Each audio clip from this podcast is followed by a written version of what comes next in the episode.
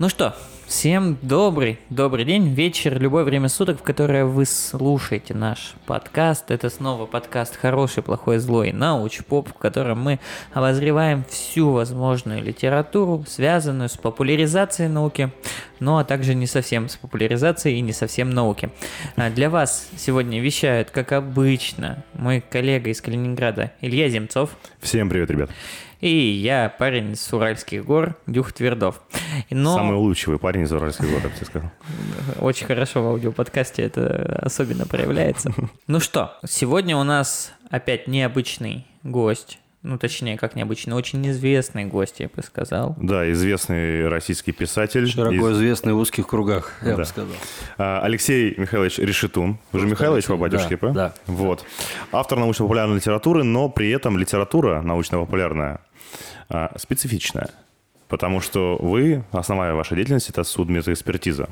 У нас много гостей среди популяризаторов науки, но в основном они биохимики, астрофизики, то есть люди, которые То есть занимаются... настоящий ученый. Да нет, ну, ну, они занимаются и фундаментальными исследованиями, и какими-то при- прикладными, но прям вот э, человека, который был бы тесно связан с некоторыми вещами, о которых люди не говорят, а некоторые даже теряют сознание, т- таких у нас маловато. Судмедэкспертиза. Вот первый вопрос прям э, с, сходу. А как вы к ней пришли?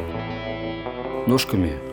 Вот, вот интересно, когда вы решили, в каком возрасте решили, что будете именно судмедэкспертом? Причем не патологоанатомом, Не я правильно понимаю, да. а именно это криминалистическая больше М, Но нет, это все-таки больше медицинская специальность. Но м, я, в принципе, и не собирался никогда поступать в медицинский институт. И я увлекался всю жизнь м, зоологией, биологией, анатомией и чем таким. Я вообще планировал поступать в Питер, э, в океанографический институт и заниматься чем-то таким.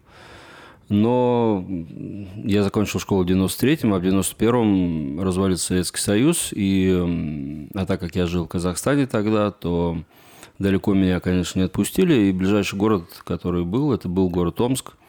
А там был медицинский институт. И не было никаких возможностей учиться на океанографа. Поэтому родители врачи сказали, поедешь туда и будешь э, поступать в медицинский. В принципе, я был не против, но, конечно, я с самого начала знал, что я не буду никогда лечить людей. Я буду заниматься чем-то таким морфологическим, скажем так. А в медицине... А с чем связано желание, что вот типа лечить? Ну, родители врачи. Я с детства знаю всю эту кухню. И тем более, когда я стал учиться еще в институте, я понял, насколько у нас э, врач не защищен в принципе. Как То- социальный- Как социальный, в том числе и от пациентов, в первую очередь. Поэтому я понял, что не хочу я такого счастья, мне не нужно. Да и тем более мне не очень было это интересно, все эти клинические дисциплины, хотя некоторые были интересны. А вот эм, морфология была интересна всегда. И, как правило, из института в морфологию это можно было пойти в судебную медицину, в патологическую анатомию и просто в анатомию. Нормальную анатомию, что называется нормальная анатомия, то есть преподавать студентам остаться в институте.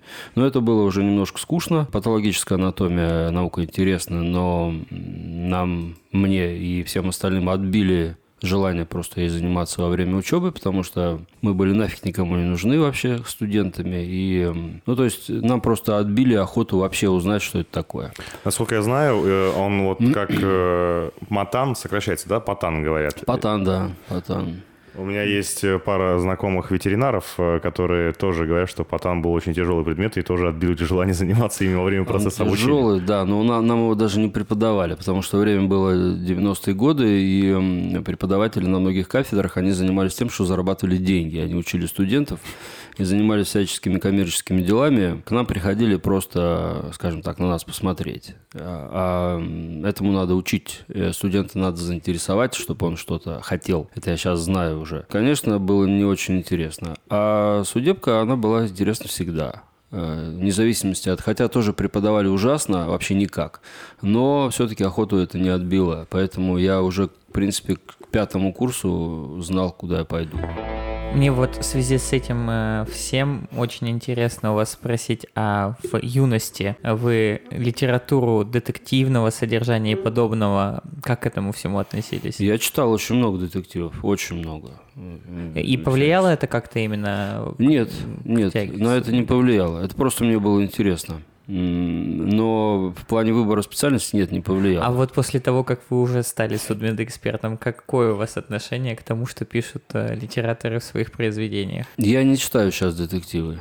Эм, Мне очень нравятся детективные фильмы художественные, но качественных очень мало сейчас, очень мало. Поэтому сейчас художественную литературу именно детективного жанра я современную я не читаю. Можно иногда что-то перечитать, вот, но старого. Но новое я не читаю сейчас, уже неинтересно. А помимо вот э, обучения, пятый курс, вы решили, что будете. А как, как вы решили переезжать вот в Москву? Тогда еще? Нет, что, это, это вообще долгая история.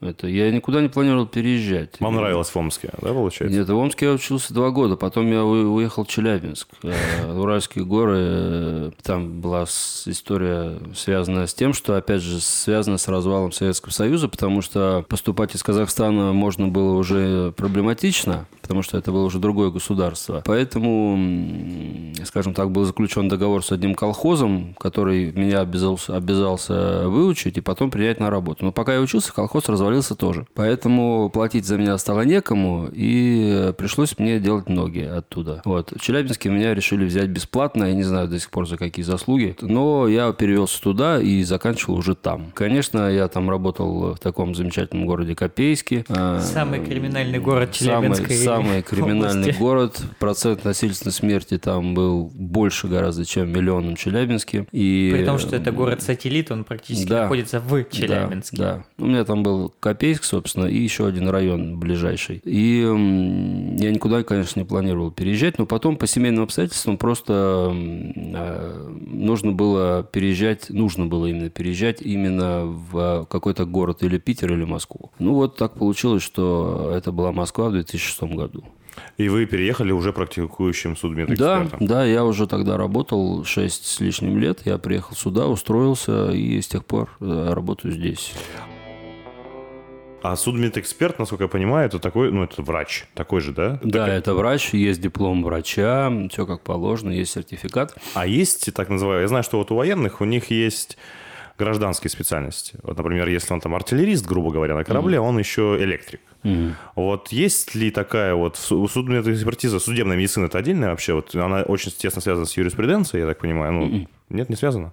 Ошибаюсь? А, Не связано. Просто очень часто люди немножко путают, потому что мы работаем, э, мы относимся, это вообще парадокс, я считаю, вот нашего, нашего статуса, потому что мы относимся формально к Минздраву, мы зависим от Минздрава, мы как бы мы все под ним. Как Но- врачи. А? Как врачи. Как врачи, да. Но, но слово в суд в названии экспертизы Но работаем, есть. но работаем мы в первую очередь для э, правоохранительных органов. Еще раз говорю, не на них, а для них. Конечно, для Минздрава тоже в некоторой степени, потому что у нас есть и больничные случаи всякие, и, и много чего. Но в первую очередь это для правоохранительных органов. Поэтому очень часто люди думают, что для того, чтобы у нас работать, нужно обладать, а, ну, иметь какое-то юридическое образование или что-то. На самом деле нет. Этого не нужно совершенно. А по гражданской специальности, то есть вы с э, патолога, как патологоанатом, да, Нет, получается? я судебно-медицинский эксперт. Это отдельная Это категория? отдельная категория. Это две разные врачебные специальности. Разные. А, в рамках Абсолютно профессии, гражданские. в рамках профессии врач есть очень много специальностей. Уролог, гинеколог, там и так далее. В том числе патологоанатом, в том числе судебно-медицинский эксперт. А маленькая буквально на пальцах разница вот между ними двумя. А, Ну, Помимо того, что вы вы скажем так, для- патологоанатом не исследует насильственную смерть. Патологоанатом смотрит э, микропрепараты, биопсию, биопсийный материал, операционный материал под микроскопом и так далее. И патологоанатом работает в э, структуре э, медицинского какого-то учреждения и подчиняется главному врачу этого учреждения. Вот и все. То есть все остальное делает судебно-медицинский эксперт. Я понял. Интересная разница, теперь буду о ней знать. Но э, при всем при этом, а, помимо того, что вы практикующий судмедэксперт, э, вы в какой-то момент начали, собственно, заниматься, насколько я знаю, у вас был промежуток времени, вы занимались фотографией. Да, я занимался фотографией довольно плотно и долго, да. А правда, что э, вот эта социальная реклама э, для- Правда. Для, отказа на курение, это ваши фотографии, да? Ну, не, не, не социальная реклама, а фотография на пачках сигарет. Ну, это, это, я считаю, социальная реклама отказа Ну да, от да, курения. да, то да, есть, да. э, выполняющая свою функцию, то есть, Да. это ваши. Э, Да. Мне просто в этом всем разрезе очень интересно. Вот, честно, я не представляю себя, чтобы я когда-либо пошел, ну, вообще в медицину. А особенно... Все там, люди разные. э, ну, я, я просто понимаю, что для меня тяжеловато вот это вот все воспринимать. И я прям чувствую на, на- даже не на эмоциональном, а на Мгм. таком биологическом уровне, что мне иногда плоховато от некоторых картинок становится.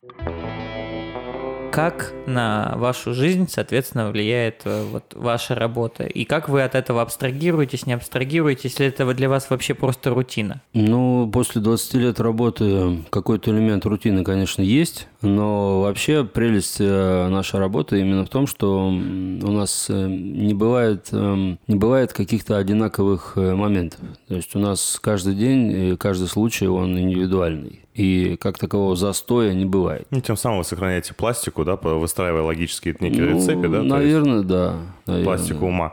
А вот вопрос у меня. Во многих э, описаниях вас как вот писателя, на многих площадках электронных, в Рунете есть э, упоминание трехтомника «Атлас нормальной анатомии». Да, Синельникова. Это, это я писал, я не знаю, откуда это взялось. Это у меня написано в предисловии к моей первой книге. Да, это книга, которая на меня произвела большое впечатление в детстве. еще. Расскажите, пожалуйста, как вы с ней столкнулись и э, А ро- очень- родители, очень- родители Нет, ну, у меня родители врачи. Да. А, У них, э, скажем так, друзья тоже врачи. У друзей тоже есть дети. Мы все общались. И у у родителей куча медицинской литературы была по рентгенологии, по офтальмологии. Вообще просто много всякой. Я ее много изучал, но насколько это можно было считать изучением. Так, да. А, Учебная литература, методическая какая-то? да, это книги научные, то есть это все было, все это очень, такие очень качественные издания, кстати, были, я сейчас помню. Тогда много издавалось такой литературы, и она была доступна. Вот. А у одного моего друга, у него родители, мама была врач, э, и у него дома я как-то на полке увидел этот атлас, то есть трехтомник. А меня всегда книги интересовали, всегда. Поэтому я залип,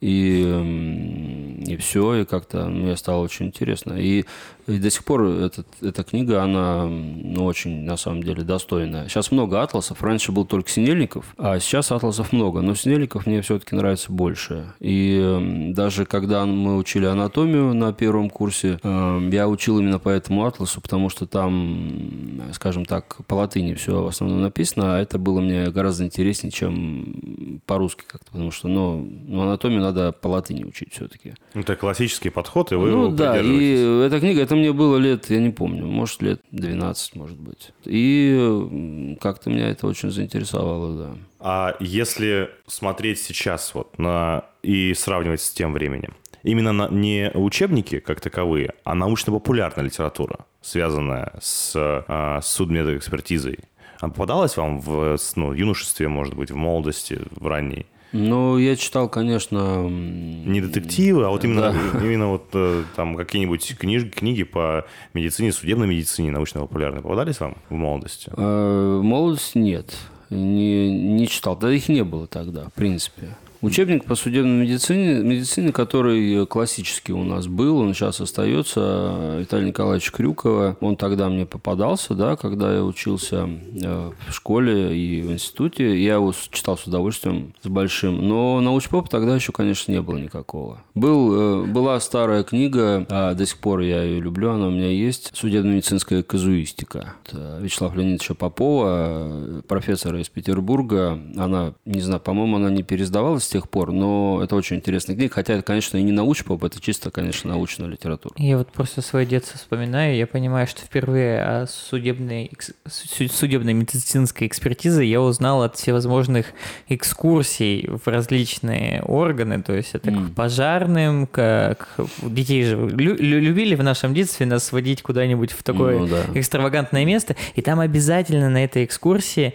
есть зона, которая должна максимально детей Шокировать, э, м- шокировать от вредных привычек. И вот там вот как раз-таки я впервые увидел вот эти кадры наркоманов, алкоголиков, и даже не просто наркоманов, алкоголиков, а то, чего с ними сделала, mm. собственно, их вредная ну, привычка. Да. И ты первый раз с этим встречаешься, и мне кажется, тогда ты не подготовлен максимально, тогда ты вообще шокируешься правильно ли, как вы думаете, это вот, вот такой способ воспитания, вот так вот шокировать резко? Ну, есть, да, да, вот это немножко даже ну, не добавлю, а вот с, с, попробую свои немножко вот вопрос внести. Если является ли это шокирование крайней мерой? Или это нормально с самого начала, просто так вот давать фотографии? Ну, вообще, как бы причинять психотравму ребенку нежелательно. Но для каждого возраста необходим свой какой-то контент, адаптированный. Но при этом нужно с самого-самого раннего ребенка это, это ему показывать и это ему объяснять, к чему это может привести. Естественно, не, не такие фотографии, как я показываю, например, взрослым, но при этом с каждым возрастом обязательно разговаривать и показывать то, что нужно показывать. Соответственно, следующий у меня вопрос, тема, к которой я хочу подойти, это, в принципе, творчестве научно-популярном цензура.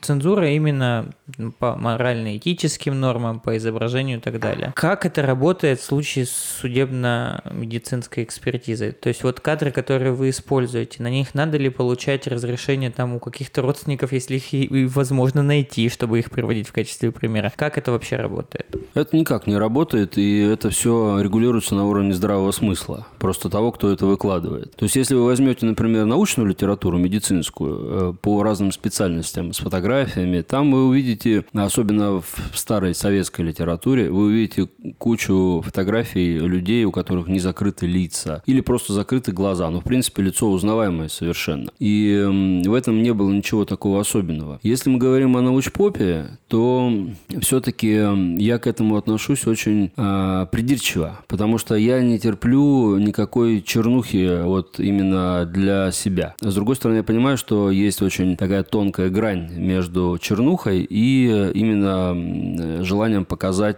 как есть на самом деле. Необходимостью. Необходимостью. То Поэтому... своего рода документальная действительность. Да, конечно. Документалистика. Конечно. Поэтому на всех фотографиях, которые у меня выложены в живом журнале, и э, вот сейчас я выкладываю в Инстаграме, и в книгах, нету абсолютно нигде никаких узнаваемых черт ни одного человека, то есть ни черт лица, ни татуировок, вообще ничего. Есть какие-то отдельные фотографии, по которым нельзя абсолютно никого опознать. Естественно, на это не нужно получать никаких разрешений. Это все равно, что публиковать микропрепараты под микроскопом. То есть, ну, примерно то же самое. Ну, то есть никто не сможет узнать, чье да это нет, сердце конечно. и ну, нет, чья, чья это печень. Конечно, нет. Нет, конечно. мне кажется, там можно будет определить только это печень алкоголика или э, ну, печень ну, курильщика. Деятельность, деятельность человека, да. Ну, я вам скажу, что с учетом нашей э, такой вечной парадигмы, что обычно люди пьют как все, то вряд ли кто-то свою печень опознает. Или печень своего родственника, потому что будет она примерно одинаковая у большинства людей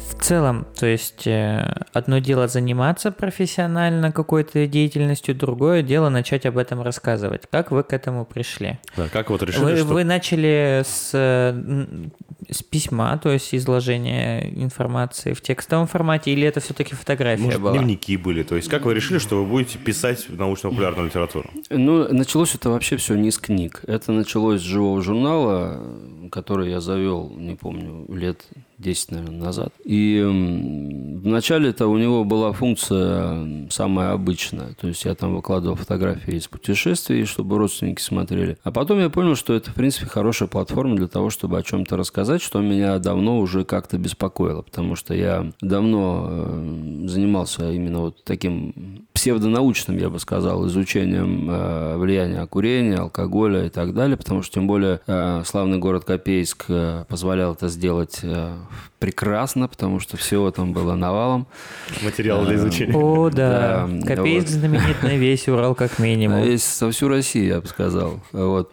Поэтому материала было очень много, я им занимался. Я, я тоже был во власти некоторых стереотипов. Я пытался их как-то выяснить, так это или нет. И у меня накопился уже довольно большой материал, в том числе иллюстративный, просто для себя. И я понял, что можно это как-то людям рассказывать. Я начал потихоньку рассказывать.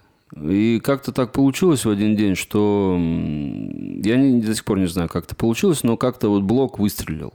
Я не, при, не прилагал никаких усилий для этого абсолютно. Он просто в один день как стрельнул, и вот с тех пор и пошло. И, естественно, я там выкладывал фотографии и описывал всякие случаи. Вот. А потом, когда он стал уже популярным, этот блог «Царство ему небесное», вот, эм, на меня вышла заместитель главного редактора издательства «Альпина Паблишер» э, с, просьбой, с предложением встретиться именно вот для этих целей, чтобы написать какую-то книгу. Я сопротивлялся довольно долго, потому что, ну, как-то я не думал об этом. Но потом все-таки встретились, и она меня уговорила фактически. И так вот и пошло. Вот, так я пошел э, по рукам.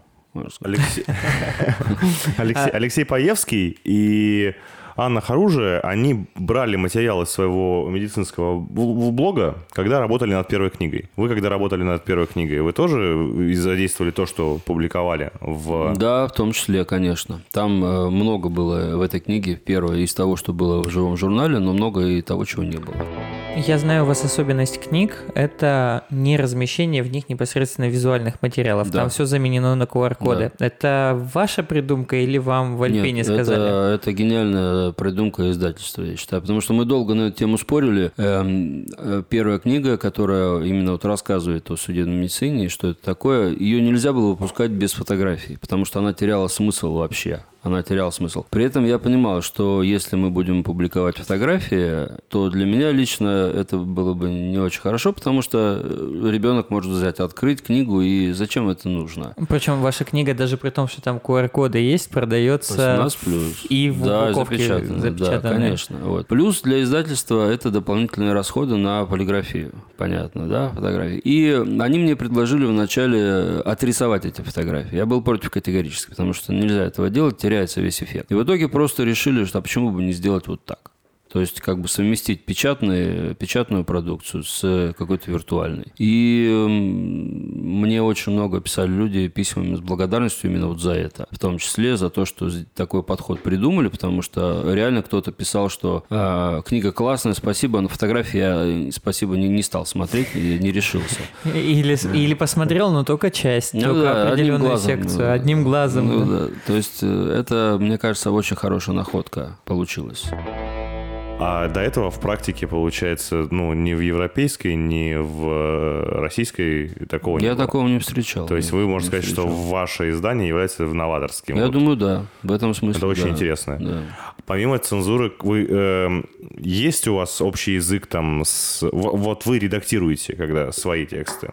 Вы строги к себе? Вот вы в плане цензуры того, что хотите... Вы вы уже говорили о том, что есть тонкая грань. Эта тонкая грань совпадает с редакторами, вот, которые смотрят люди ваши тексты после вас?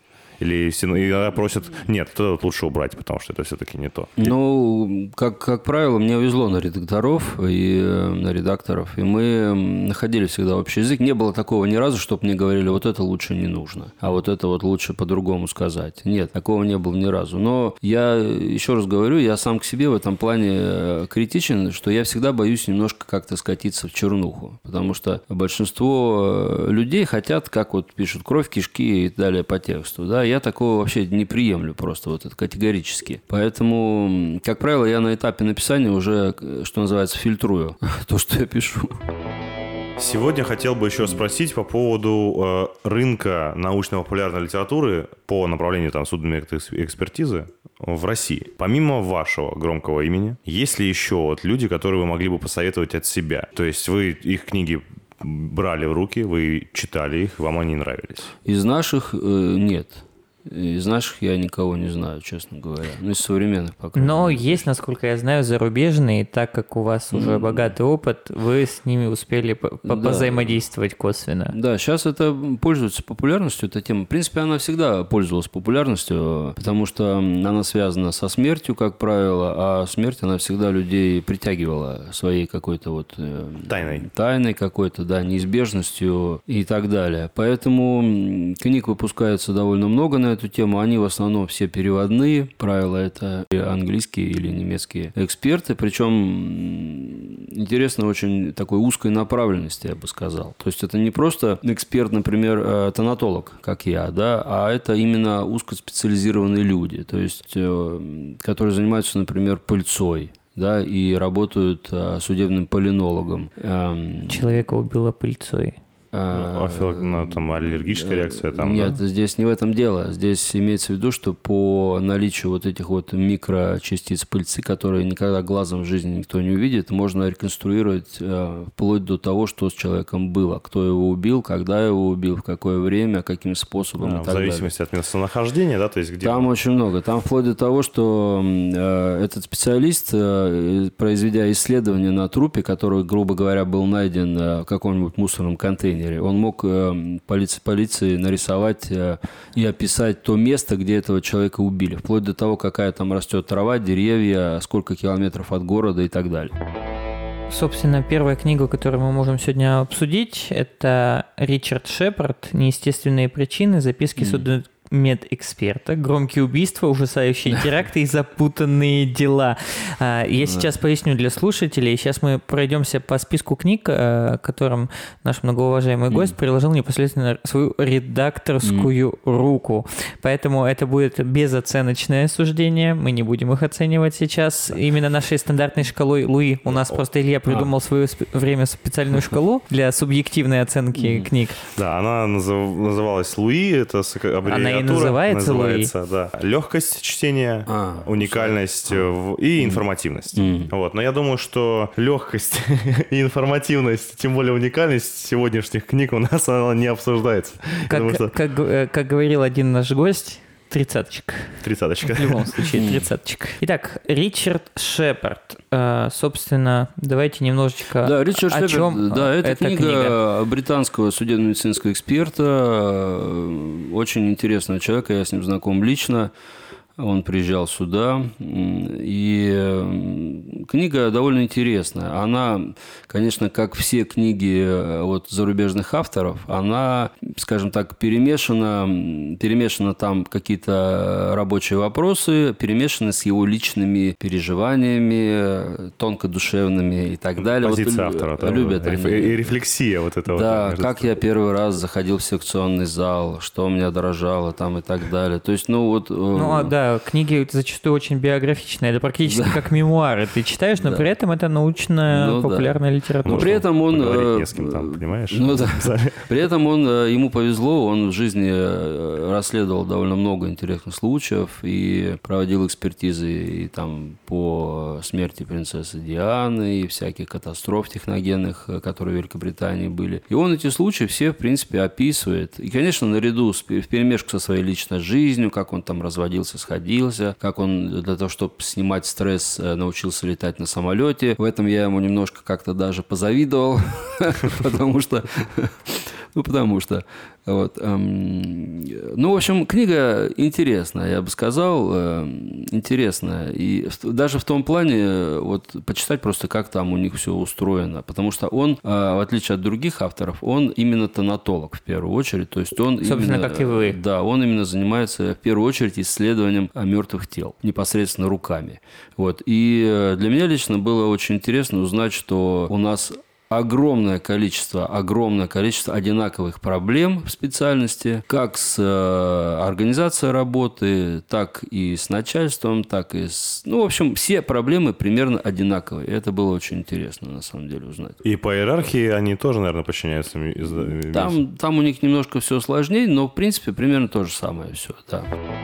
А вопрос по поводу вот практики, если насыщенная практика, вот как много за, например, за, за 5 лет, это как много пройдет умерших людей через судмедэксперта? Но это же зависит от многих факторов. Ну, От криминогенная обстановочка, От региона. от Предположим, что люди вдруг помирились и, и- и несчастные случаи и начали всю технику безопасности Да соблюдать. не, ну, я не знаю, это, ну, как, я даже не знаю, как ответить. Ну, за 20 лет я вскрыл несколько, наверное, десятков тысяч. Я даже не знаю, сколько. А вот с этической точки зрения, вот, э, например, если брать э, Шепарда, Мгм. он же по-любому как-то касается этических вопросов. Да, конечно. Насколько, э, то есть, этические моменты отличаются у, в зарубежных странах и у нас? Ну, то есть, там, например, эксгумации, вот это вот все. Типа, Вы имеете можно- в виду, как это описано? Или Да, ну, Не, вот нет, его в целом, и отношения, его да. отношения, то есть... Ну, вы, п- вы- не надо забывать, что все-таки эти книги пишут не, не люди какие-то с улицы, да, это как плоскоземельщики, да, а это именно специалист. И у него есть э, тоже определенные понятия об этике. И, конечно, Врачебная этика, да. Конечно. И, конечно, когда он описывает какие-то конкретные случаи, там тоже нет никакой чернухи, все очень э, корректно, все очень красиво написано. А вот э, мы про грань уже касались. Какие моменты, вот, например, вы никогда не будете описывать? Есть такие вот случаи или там... Опишите их, пожалуйста. Опишите их, пожалуйста. Нет, э, мне кажется, Есть табу. Табу, да. вас? Да, нет. Вот в, в- Так, в описании своей практической деятельности. Табу может быть только... э, Я думаю, что на предмет описания, наверное, нет. Есть табу на стиль описания. То есть ну, я никогда не буду излагать какие-то случаи вот таким желтым языком, что это называется, да. То есть, эм, как иногда используют в каких-то анонсах, э, приукрашивают что-то там, говорят так, чтобы люди как-то заинтересовались именно вот на кровь кишки. Ну нет, я этого не люблю. Никогда не, не буду эм, смеяться над смертью. Это тоже определенный табу. Вот вопрос по поводу Шепарда. А Иллюстрации есть в книге? Нет. То есть они не додумались Нет, до нашего нет, решения? они не додумались, и я так понимаю, у него задачи такой не было. Он там просто описывает, там это описательная книга. И нужно э, еще знать, что э, вот QR-коды у меня только в первой книге, потому что она именно задумана для того, чтобы именно вот рассказать и показать, что такое судебная медицина. Остальные две, они все-таки немножко другая задача у них, и там э, иллюстраций тоже нет. Вы выступали вот редактором неестественных причин. Были ли проблемы с адаптацией? Терминология вообще не соприкасалась с нашей Да, да, культурой. я, конечно же, редактировал уже переведенный текст, естественно. И одна из моих задач, я в качестве научного редактора выступал всех вот этих книг, и одна из моих задач в первую очередь, это именно адаптация... понятийного аппарата? Да, потому что переводчик, какой бы он ни был замечательный, он некоторые вещи все равно не может перевести так, как это у нас... э, Не владеет терминологией, да, потому конечно. что слишком узкая специфика. Поэтому именно вот в этом я редактировал книгу, в этом. Ну и, естественно, ошибки какие-то тоже искал. В принципе, это удалось. А когда читали э, вот э, на редакцию, это же не первая и не единственная книга, которую вы редактируете. Не-не, не первая. Вот. Вам понравилась книга, когда вот вы ее первый раз про- прочли? Да, она мне, она мне больше даже показалась интересной, чем понравилась. Потому что я почему объясню? Я не очень люблю, в принципе, вот в подобной литературе, я не очень люблю вот таких вот а, личностных моментов. Я считаю, что они немножко лишние все-таки. Но я с А другой здесь, стороны- были, здесь они были уместны или тоже вот они... Ну, для него они были уместны, да. Я сейчас, знаете, каким вопросом задался? Мне всегда было интересно спросить у научных редакторов. А бывало такое, что вам присылают книгу, и вы понимаете, что ошибка не у переводчика, а у автора. Было такое, да. Но это, знаете, когда бывает, когда автор, он а, не является, например, а, не является врачом, а является узким специалистом, при этом он работает именно в структуре судебной медицины своим, вот по своей узкой специальности, но при этом в книге а, рассуждает в том числе и о медицинских моментах. И тогда, конечно, я в редакцию говорю, что вот, ну, вот это вот как-то не очень. Но, с другой стороны, текст есть текст, и они его обязаны все равно выпускать, потому что это... В Но таком они виде, с такой выпускают, и ошибкой. претензии уже Ну, я пытаюсь как-то адаптировать немножко все-таки. Ну, бывает такое, типа, звездочка и снизу комментарий. Типа, в российской практике так не делают. Нет. Вообще в практике так не делают, он выдумал. Это, все выдумки. Нет, ну все-таки стараемся как-то, я стараюсь как-то текст адаптировать, не меняя, естественно, смысла авторского текста, но как-то адаптировать все-таки так, как это должно быть. Но это бывает редко, в основном все-таки все нормально. you Ну что ж, давайте тогда двигаться дальше. Уже пойдем по узким специалистам, еще более узким, узкой направленности. Анжела Галлоп, Галлоп, Мгм. Галлоп. Когда собаки не лают, если коротко, а если полно, то путь криминалиста от смелых предположений до неопровержимых доказательств. Она тоже англичанка. Она тоже англичанка, уникальная женщина в том плане... Как да. много женщин в судебной Вот я, да. да, тоже Да, больше половины сейчас. Больше половины. Сейчас больше половины. То есть не сказать, что это У нас, мужская у профессия. нас. Сейчас уже не сказать. Сейчас, по-моему, ни об одной врачебной специальности нельзя сказать, что это врачебная. Потому что э, женщины идут и в хирургию, и в судебную медицину, идут, прекрасно себя там чувствуют. Ну, давайте тогда узнаем немножечко больше о Анжеле Гэллоп. Да, она уникальный человек э, в том плане, что она, ну, видимо, там все-таки есть у них такие возможности. Она криминалист, она не планировала изначально заниматься этими делами криминалистическими, но потом просто жизнь ее тоже круто развернула, и она создала свою криминалистическую лабораторию свою, изобрела несколько авторских способов определения всяких микрочастиц и всего остального, и она очень интересно рассказывает именно о работе криминалиста. То есть это человек, который не вскрывает трупы, это человек, который изучает эм, какие-то следы. То есть они могут быть разные, начиная от каких-то видимых глазом следов, каких-то там ветки, там, не знаю, топоры, молотки, еще что, отпечатки там какие-то, и заканчивая микро какими-то частицами, которые нужно, во-первых, уметь найти и нужно уметь оценить. Она это очень интересно описывает. Там. А они на теле работают? Конечно. То есть криминалисты и судебные эксперты, они э, пересекаются, вот, то есть, может, это два отдельных, две отдельных профессии полностью, да. но они пересекаются при работе там с трупом, грубо говоря. Ну, там да, там, там да, там работает э, у них э, бригада в комплексе. У нас все-таки немножко это как-то по-другому все-таки делается. Но у них, она вот очень интересно описывает именно криминалистические процессы, как они происходят, как, насколько, эм, насколько это кропотливый, тщательный труд. Это словами не сказать. То есть это надо знать просто, как это происходит, и насколько много можно сказать о тех следах, которые она умеет выявлять, э, оценивать и трактовать. То есть, ну, это просто нереально интересная книга, я считаю. Мне было очень интересно ее читать. А, собиралась если я не ошибаюсь, конечно, собиралась тоже она сюда приехать, но не получилось с этими событиями. Насколько я понял, она коллега Ричарда Шепарда, то есть... э, Я не знаю, знакомы они или нет, но они оба в Великобритании работают. Да. Вот, в том плане, что, э, мне кажется, ну, насколько я вот нашел информацию, мне кажется, они знакомы. Ну, может быть. Там Вот. написано они коллеги. А, ну, может Коллега Ричарда Шепарда. Типа, два самых известных британских судмедэксперта, Да, возможно, криминалиста. да.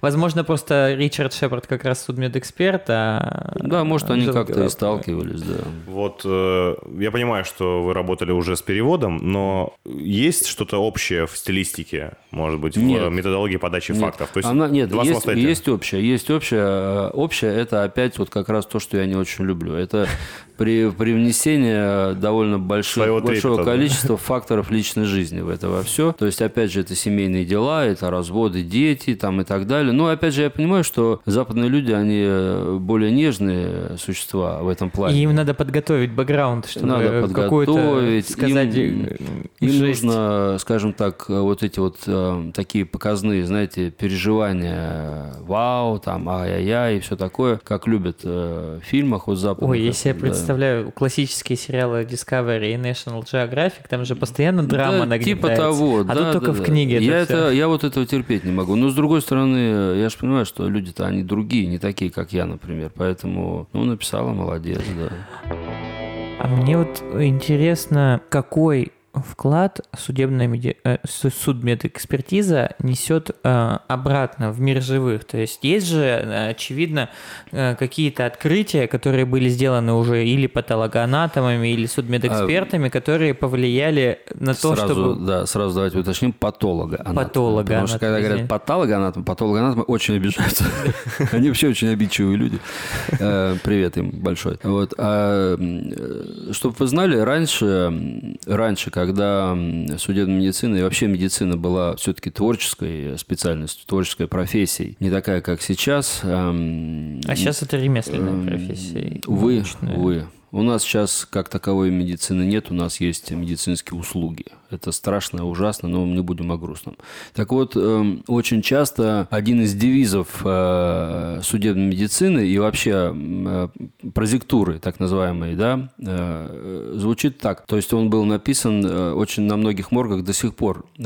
Он звучит так. Здесь мертвые учат живых. То есть в этом девизе, в принципе, все сказано, потому что, конечно, все эти знания, которые получаются при исследовании мертвых тел, они всегда применяются к живым. Потому что э, Ну, а, в другом э, случае, пока человек не умрет, ты не сможешь, в принципе, без вреда для его здоровья поковыряться в нем. Это да, но с другой стороны, э, изучив э, одного человека умершего, можно помочь очень многим другим. Скажем так, не умереть. Я знаю, что есть поправьте, если не прав, называется она патоморфология. Есть. Это а, отделен- отделен- отдельная область, которая изучает строение и в том числе а, всякие отклонения от строения, насколько я Да, понимаю. в том числе, То да, есть, конечно. э, как они, на- тоже пат- патологии. Да, патологии. это на самом деле очень эм, полезная работа, когда, изучив э, очень немного материала, можно помочь очень многим людям. Вот э, патоморфология, она входит в фонатологию, как отдел медицины.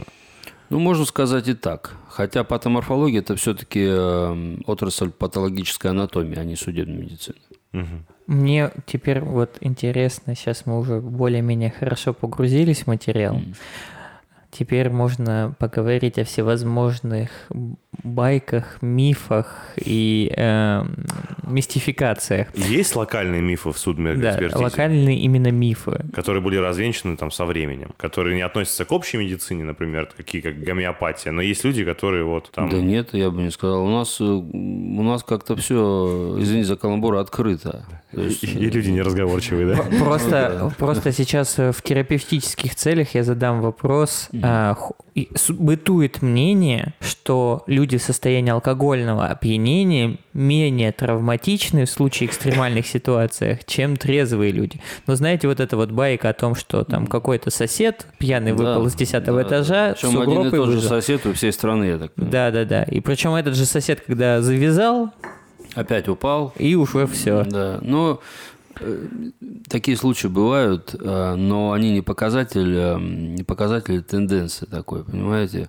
То есть, ну, они просто запоминаются, видимо, людям. Это никак не связано. Если бы люди знали, сколько людей получают травмы и умирает по глупости в состоянии алкогольного опьянения, они бы это не говорили. Но людям же всегда хочется какого-то чуда. Можно сказать, что это ошибка выжившего, Ну, грубо в том говоря. числе, да. Людям хочется чего-то необычного, им хочется какого-то чуда. Поэтому они, конечно, цепляются за такие случаи. Так же, как э, из разряда байки, что человек э, не пристегнутый, просто-напросто спокойненько совершенно, наплюя, наплюя на все остальное, он просто выбьет с собой лобовое стекло ветровое и вылетит и приземлится спокойненько на травку, и ничего с ним не будет. А придурок пристегнутый, он просто умрет. Вот в народе есть же такая байка. Сейчас, если бы это было видео, здесь была бы вставка типа сарказм. Сарказм, да. Пристегивайтесь, да, пристегивайтесь. Конечно, потому что, ну, ну, были такие случаи, они описаны действительно, но это было раньше, и эм, это были случаи единичные, а сколько людей разбивало себе головы об эти стекла, об эти стойки и так далее. Ну и соприкосновение с асфальтом на высокой скорости Естественно, тоже... даже, я вам скажу больше, соприкосновение с травкой на такой скорости. Э, То есть человек может, конечно, упасть, но мозги останутся внутри, в салоне, на стекле. И м, э, крайне проблематично без э, мозгов существовать. Да, вот. А тем более сейчас, когда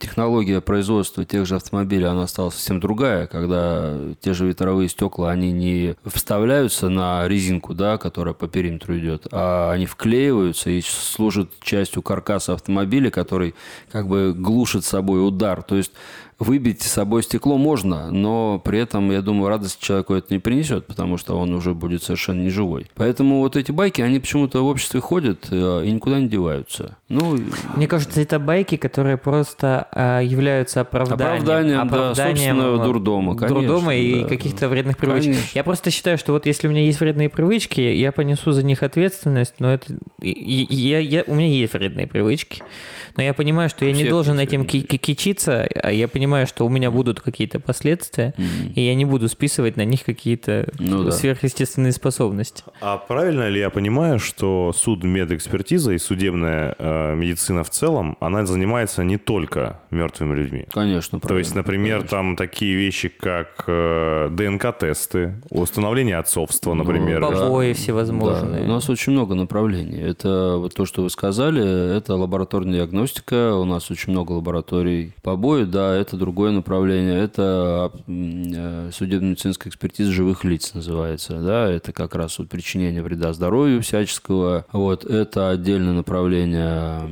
э, скажем так, случаи, связанные с сексуальным каким-то насилием и так далее. Это экспертиза по медицинским документам, это медицинская криминалистика, которая у нас тоже есть. Ну, то есть много всего. Ну, конечно, первое, что приходит у людей на ум, когда слышат судебная медицина, это трупы, естественно. Вот. Хотя мы занимаемся не только ими, конечно. А насколько, то есть, работа, в принципе, связана с органами? Просто у меня был в жизни случай... С органами какими? э, Правоохранительными. А, этим? Потому что у меня просто был случай в жизни, когда я пришел э, в отделение травматологии э, с несколько измененным состоянием своей физиономии, Мгм. вот, ну, лучезарной... В сторону увеличения. Да, да, да, с лучезарным личиком, так скажем. И э, Луноликий с кратером. да, скажем так, да. И, э, собственно, травматолог даже не стал меня спрашивать, он записал все мои данные, И передал и их да, передал их да. туда, куда Он надо, а уже делать. через час мне позвонил, э, соответственно, товарищ участковый и спросил, типа, Андрей Юрьевич, кто это, это вам сделал? И вот не надо нам вот говорить, что это вы подскользнулись и упали. А часто бывает так, что действительно человек подскользнулся и упал. Ну, люди в таком состоянии получают травму, да? А насколько поскальзываются. сколько надо времени для того, чтобы визуально отличить падение от удара в лицо? Это не могу вам сказать, сколько надо времени. Я могу вам сказать, что это зависит от квалификации эксперта, от э, других травм, там, от многочисленных факторов других. Но это сделать можно. И вот тут у меня опять... Это, это не сложно сделать? Это иногда сложно очень. Иногда сделать. сложно Но сделать. эксперты на то и эксперты, чтобы понимать, У, что. у меня вот тут вопрос этический, опять же. Вот где здесь грань между тем, что врачебные тайны, вот эти все дела, то есть э, если... В вашем случае. Ну, и в моем случае Ну. тоже. Ну, то есть, если... В моем-то случае, ладно. Я потом сказал, что я не знаю этих людей из 31 и 8 квартиры совершенно точно.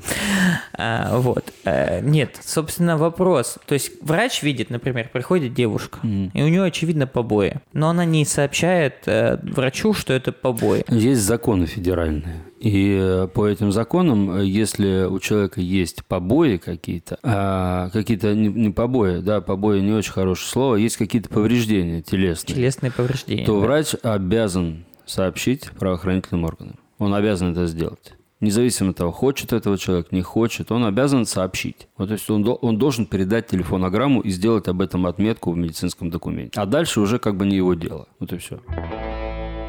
Вернемся к научно-популярной литературе. Вы сейчас выступаете редактором а, книги, которая вот-вот должна выйти там, в некотором в ближайшем будущем. Двух книг. До двух книг, да. Ну, а, я хотел бы поговорить, она называется «Когда насекомые ползают по трупам». Вот, можете сейчас э, немножко, насколько позволяет сказать, тайна, коммерческая, может быть, рассказать, о чем вкратце книга, чем она отличается от двух предыдущих вот ваших, которым- о которых мы говорили, с точки зрения редактуры. И, насколько помню, там немец Да, Это- это немецкий автор. тоже много о себе говорит. Или он- меньше, чем он англичане? говорит, он говорит меньше о себе, за что ему спасибо, конечно, большое. Но он э, является судебным энтомологом. То есть он, конечно, не врач, он энтомолог, но его привлекают для э, осмотра трупов на месте обнаружения при исследовании трупа в морге именно для вот этой энтомологической экспертизы. То есть на самом деле по наличию Для наших слушателей напомним, что энтомология Это, это... наука насекомых. Да. насекомых, да. И по наличию или отсутствию насекомых, их частей, их каких-то промежуточных фаз э, и так далее и тому подобное, можно сказать огромное э, количество информации, которая совершенно точно помогает правоохранительным органам. Причем, насколько я знаю, это ответвление, э, соответственно, правильнее все-таки это криминалистика или... Криминалистика, Криминалистика. конечно, это больше Это чуть ли не криминалистика, одно из конечно. самых первых э, ответвлений, которое позволяло определять там сроки, например, э, произошедшего Конечно. чего-либо. У всего есть какая-то закономерность. Если мы, например, э, по своей работе, вот мы, эксперты судебно-медицинские, мы можем примерно предположить, например, какие-то сроки, сроки давности смерти, например, по тем же самым опарышам, например. По да? размеру. Это вот самое... по размеру, это правда, по да? В активности кино, когда приходят далее. да, да, да, да, да. То есть это мы можем определить, но очень примерно. Этот человек, он э, специалист, он изучает э, очень много всего, и м, на самом деле это очень интересно. Ну, скажем так, книга еще не вышла, но ради того, чтобы просто почитать о его эксперименте со свиной тушей, которую он гноил в лесу и э, собирал э, насекомых, наблюдал это все, я думаю, книгу эту стоит обязательно почитать, когда она выйдет, потому что это реально очень интересно. Реально. И также в ней нету изображений. Там Или есть тар- рисунки э, мух. Мух есть. Всяческих мясных мух там есть Пове- рисунки. Повелитель мух. Мухи, кстати, иногда зачастую бывают э, Ого-го размером. интересные. Да, у нас вот э, в Екатеринбурге на Иене, на биофаке есть огромная подборка, в том числе и насекомых. Там Ну да. есть потрясающие. Да, да, да. А муха это вообще уникальное создание, уникальнейшее создание. И там он вот про это очень подробно описывает, а, с, как раз с упором, с упором не на личные какие-то дела, да, а именно вот на профессиональные моменты. И это очень интересно. Вот такой вопрос у меня возник. Мы говорили, ну, у нас красной нитью идет разница между судмедэкспертизой и криминалистикой, что это немножко две разные вещи. Э, Криминалисты выезжают, вот у нас есть происшествие какое-то, что-то случилось. Давайте На- начнем с того, что криминалист – это сотрудник правоохранительных органов. Это не врач. Это, не врач. человек при погонах. Это исследователь. Исследователь, то есть, ну, это грубо не говоря. исследователь, это именно криминалист. Это криминалист, который работает в структуре МВД. Он э, носит погоны, и у него совершенно определенные задачи. Э, Его задача на месте обнаружения трупа – это сфотографировать, зафиксировать э, позу, место и так далее, изъять какие-то следы, Улики. отпечатки пальцев, улики, упаковать, найти, оценить. То есть эм, то, что не связано непосредственно с медицинскими какими-то аспектами. Вот хотел спросить, выезжают ли судмедэксперты непосредственно на место? Конечно. Постоянно. То есть э, в составе вот всей... В составе следственной оперативной группы, да. Я насколько знаю, что если вдруг какой-то человек ушел из жизни дома, то ты, вне зависимости от того, по какой причине это произошло, должен в любом случае помимо скорой вызывать еще и сотрудников полиции. А это в любом случае, всегда. Но, всегда. но, но если это произошло в больнице, тут Нет, эксперты больнице- не больнице- вызывают. Здесь патологоанатом уже работает, Э, правильно? Пу- Патологоанатом. Патолог. Патологоанатом. Да. Я, я научусь Нет, говорить. Да, нет, в общем, тебя уже не любят? В больницу следственную оперативную группу не вызывают, конечно. Конечно, нет. Но если смерть произошла вне э, учреждения медицинского, то обязательно. Практически всегда. И вот здесь вот из практики возникает вопрос. А, Есть сотрудники, это криминалисты, и есть люди, которые помогают правоохранительным органам, это судмедэксперты. Но вы также, получается, заступаете как неотложка в какой-то, то есть... э, Да, есть дежурство суточное, да, обязательно. И Сейчас поэтому вот мы вас- сидим, а вот люди дежурят. В каждом округе Москвы есть э, дежурная группа, которые дежурят по суточно. При этом они вот как врачи, как на, как на неотложке походу. Да. Да. То есть поступает звонок, вы с- да. с- снимаетесь и едете. Да, да. Бывают случаи, когда, казалось бы, сообщают о летальном исходе, а в итоге вы приезжаете, и оказывается, что срочно нужна бригада реаниматологов. Ну, у меня таких случаев не было, именно чтобы реанимация была нужна, потому что, как правило, пока мы туда приедем, туда уже приезжает скорая первая. Она в любом случае первая приезжает и смотрит, что там. Она- а- они фиксируют факт смерти. Они фиксируют факт смерти, составляют, э, заполняют бланк констатации смерти, пишут время смерти э, и так далее. Вот. Но у меня были случаи, когда вы- вызывали нас на труп, но человек находился э, в состоянии замечательного, прекрасного алкогольного опьянения и был крайне возмущен, что ему пытались что-то там куда-то вставить и как-то осмотреть. Такие случаи были, да. А возвращаясь вот э, к литературе. Э, Вы автор на вышедших сейчас четыре книги вышло, правильно? М, У меня три вышло, четвертая она в процессе написания. В процессе написания. Чуть-чуть поторопился. Вот. И получается, э, вопрос у меня возникает. Среди ваших коллег, ваши книги пользуются популярностью? Были такие вещи, что, например, э, вообще у вас есть какая-то стажировочная практика, что вы перемещаетесь между, делитесь там с молодыми э, ребятами опытом своим, все-таки 20 лет, это довольно внушительный Ну, опыт. это да, к нам приходят молодые э, доктора, конечно. Мы... Были люди, которые приносили ваши книги и Да, говорили... были. Вот, были. Но нужно понимать, что книги-то, они написаны в первую очередь не для медицинской аудитории. Поэтому я знаю, что коллеги мои в курсе, они многие Им нравятся читали. ваши книги? Многие мне говорили, что да, вот, но это не то, что повальное увлечение и что я там локальная звезда морговская. Нет, э, ни в коем случае нет. Книги э, написаны в первую очередь для людей, которые не связаны с медициной вообще. Особенно первая и третья. Вторая это так просто как бы для всех. Расскажите сейчас о книге, на которой работаете. Вот, Это которую- книга про татуировки. Про татуировки. Э, Да. Про татуировки, потому что... Только про, татуировки. Только про татуировки, потому что про них давно никто не писал. Именно вот в таком глобальном плане именно. Много очень было сам издата в перестроечное время. Но чтобы это было как-то систематизировано, такого пока еще не было. Вот мы с моим соавтором хотим это сделать.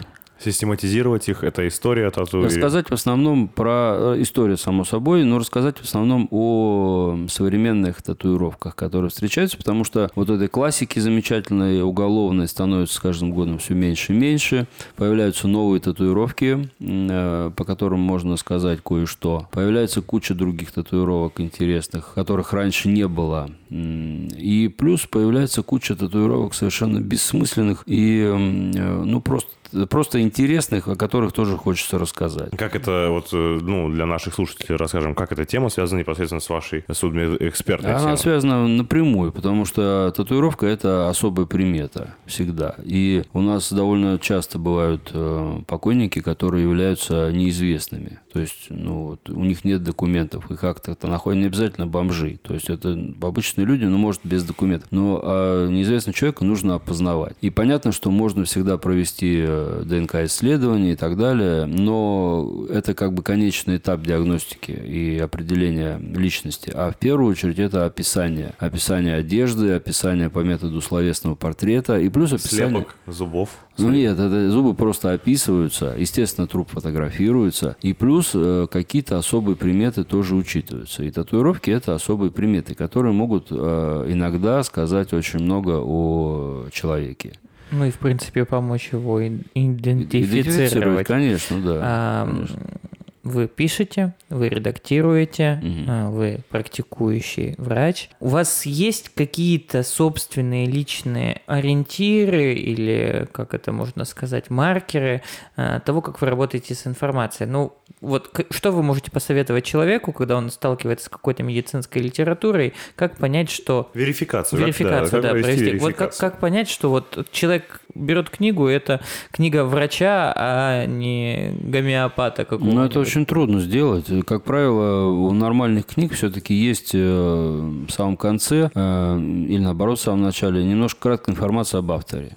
И если он, ну, все-таки врач, ну, я не знаю, хотя врачи тоже разные бывают. Не знаю, это сейчас на самом деле большая проблема, потому что столько всякой ерунды, э, и как вот это все отфильтровать, это А есть какие-нибудь там, ба- то есть э, базы типа ВАКа, подобное, где публикуются именно медицинские исследования, медицинские Это какие-то да, ну, работы, но конечно. и они верифицированы на 100%. делать. Ну, это ваковские журналы, это совсем другая тема. Это все-таки чисто научные все-таки журналы, Биоархив те литература и так самые, далее. прочее. Да, это чисто наука. То есть тут как бы простому человеку иногда очень трудно разобраться вообще, о чем речь. Потому что там включается тут же терминологический аппарат. Да, Я понимаю, ну- но просто для меня, например, там, я все время ссылаюсь к Александру Панчину. У него книга «Защита от темных искусств», у него идут очень большое количество ссылок на источники. То есть он подкрепляет практически каждую... То есть он рассказывает какую-то историю, которую привел в пример, он дает на нее ссылку. Ну, не все так ответственно подходят. Э, Вы же понимаете, сейчас эм, народ находится во власти мракобесия. Все хотят каких-то чудес, все хотят что-то такого необычного. А если какая-нибудь экстравагантная история, то обязательно, чтобы это была кровь э, и Ну, там дальше по конечно, списку. конечно. Поэтому, ну, крайне трудно сейчас, на самом деле, вот качественно что-то найти, особенно людям, которые к медицине не имеют никакого отношения. Я им очень сочувствую, на самом деле.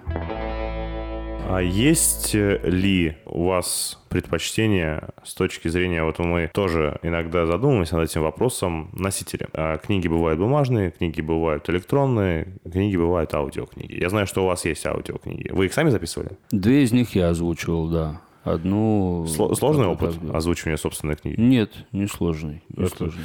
Э, И хорошо, это интонации можно, то есть все, Да, все, конечно, задумано. конечно. А какой формат э, предпочитаете сами? Я предпочитаю бумажный формат всегда. Он у меня должен быть всегда. Но э, слушать я предпочитаю аудиокниги. Э, Это как в музыке. Ты можешь быть сколько угодно музыкантом цифровым, Ну но да. Грэмми выдается на пластинке. Да. Нет, тут все гораздо тривиальнее. Просто, во-первых, у меня нет времени читать книги. Вообще нет. То есть слушать есть в метро. А в метро читать я не могу, потому что и зрение и так хреновенькое, а вообще его сажать тоже не хочется. Поэтому книгу бумажную я обязательно куплю, но аудиоверсию я обязательно буду слушать. Я думаю, и смотрю сейчас по времени. э, Да, мы уже потихонечку будем подходить к концу. Подходить есть- к концу. У меня есть просьба, просьба э, как человека, который непосредственно знает, от чего, э, собственно, наши дела могут пойти не так. Просто какие-то рекомендации для того, чтобы люди вели себя осознанно. Вот что в жизни, вот на ваш взгляд, надо делать? Какой-нибудь, да, Ну, начнем с того, что это бесполезно, э, во-первых, э, Да. что-то говорить. А во-вторых, все очень просто на самом деле. Нужно просто элементарно думать э, головным концом своего туловища, я бы сказал. Есть, Прекрасный совет, я считаю. То есть буквально каждый свой какой-то м, какой-то шаг сомнительный. Просто думать хотя бы на полсекунды вперед, к чему это может привести в следующую секунду. И пытаться это как-то оценить. И все. И, и второй вопрос у меня. Мы периодически с Ильей этого момента касаемся. Вот у Ильи есть замечательный предел, антологический. антологический, да. У Ильи есть э, прекрасный антологический предел. Вот вы лично, как относитесь э, к моменту смерти? К моменту, Ну, да, ну, то есть, вот к факту. к факту, да, да, да. А как я могу к нему относиться? Со смирением, как положено. Я я это понимаю, для себя это принимаю другой. Но по-другому относиться к этому глупо, потому что все мы когда-то умрем. Но человеческий организм так устроен, что человек об этом не думает постоянно. Это своего рода психозащита такая, иначе может с ума сойти. Поэтому все мы рано или поздно об этом думаем, но эти мысли уходят, и мы об этом не думаем постоянно. Да, это когда-то случится, естественно. А, Хотелось бы, чтобы это было позже, чем раньше. Но, опять же, есть такое понятие, как судьба. Я в этом абсолютно уверен. И э, что кому дано, то оно и будет. Поэтому вот и все. То есть вы, ну, для себя вы определили, что вот в вашей ценностной модели судьба имеет место быть. Вы- Обязательно. Она есть, от этого никуда не деться, конечно. э, То есть, э, и за- задавая вот вопрос чуть дальше. Как, вот если есть судьба, как мы можем на нее влиять? Помимо того, что мы можем отказаться от наркотиков, отказаться от алкоголя и от прочих, есть ли вот, э, например, какие-нибудь практики, имеется в виду сейчас ментальные практики, которые вы для себя, вот, особенно с такой э, профессией, довольно, не то что тревожной, а довольно специфической, а, вы для себя применяете? Там, может быть, это какие-нибудь мантры, а, может быть, это какая-нибудь фраза, которой вы можете успокоить. У вас вообще бывали приступы тревоги на рабочем месте, может быть, в ранней практике? Нет, никогда не было тревоги. У меня есть одна фраза, вы ее прекрасно знаете все. Все, что не делается, к лучшему. Вот. Я абсолютно в этом уверен. Даже если в данный момент кажется тебе, что это катастрофа и полный капец, вот, эм, через какое-то время, может быть, через несколько лет даже ты понимаешь, что на самом деле так и должно было быть. Поэтому на самом деле все, что не делать, все к лучшему. Я думаю, вот на этой позитивной ноте мы как раз-таки можем подвести черту нашей сегодняшней беседе. А, Прекрасно пообщались, поговорили, абсолютно обсудили, максимально культурно, я считаю, обсудили. э, Без крайне- использования нецензурной Да, лексики. Да, к- крайне... Без, вы, вы сами, сами с самого начала сказали, я не люблю чернуху. Все, Да, никакой да, чернухи. без, без чернухи, а если э, хотите ознакомиться с книгами нашего уважаемого гостя, они есть в продаже. Я обычно говорю, двери морга всегда открыты. Ну, хотели же закончить на позитивной ноте. Так это позитивно. Ну да. А, С нами был в гостях у нас судмедэксперт Алексей Решетун, автор уже трех книг, на подходе четвертая. Очень интересный человек Спасибо. в беседе. Не болейте. Вот. Не болейте. Не болейте. В нашей- сейчас главное не болеть. Сейчас главное не болеть. Вот. э, Вот. Приходите в книжные магазины аккуратненько. Надо соблюдая- посмотреть, есть ли у нас в ИЦАе, кстати, книги Алексея. Да. Может В- быть, пару экземпляров В некоторых городах точно есть книги, я знаю, потому что я непосредственно сам знаю, в каком городе есть книга. В одном уральском городе. Все в этот город. Копейск. Да, в Копейск. Я, я, я, я, блин, я теперь понимаю, что я сто процентов должен, когда вернусь к себе домой, съездить в Челябинск и сказать, ребята, как минимум один экземпляр в Копейск точно Да, надо да, да, да. отвезти. Он есть там. Да? Есть. Все, замечательно. Подписывайтесь. Ну, э, подписывайтесь. Слушайте нас. Следите за нашей активностью в социальных сетях. Э, Часто мы приглашаем Алексея к нам на наши мероприятия. Возможно, увидимся вживую. Инстаграм Моссудмед. Да, Моссудмед. Инстаграм Моссудмед. Моссудмед. Подписываемся, лайки ставим. Ну, вот это вот все, что Да. классически необходимо делать. И нашим подкастом обязательно тоже делитесь с друзьями. Пишите в комментарии, о чем хотите поговорить в будущем, а, каких хотели бы услышать экспертов. Стараемся специально для вас, обсуждаем научно-популярную литературу и все, что с ней связано. Специально для вас мой коллега из Калининграда Илья Земцов Всем пока, ребят. и я, парень с улыбкой с Урала, Дюха Твердов. И самое главное, это Алексей Решетун. До свидания, ребята. Да, счастливо. Всем спасибо, всем пока.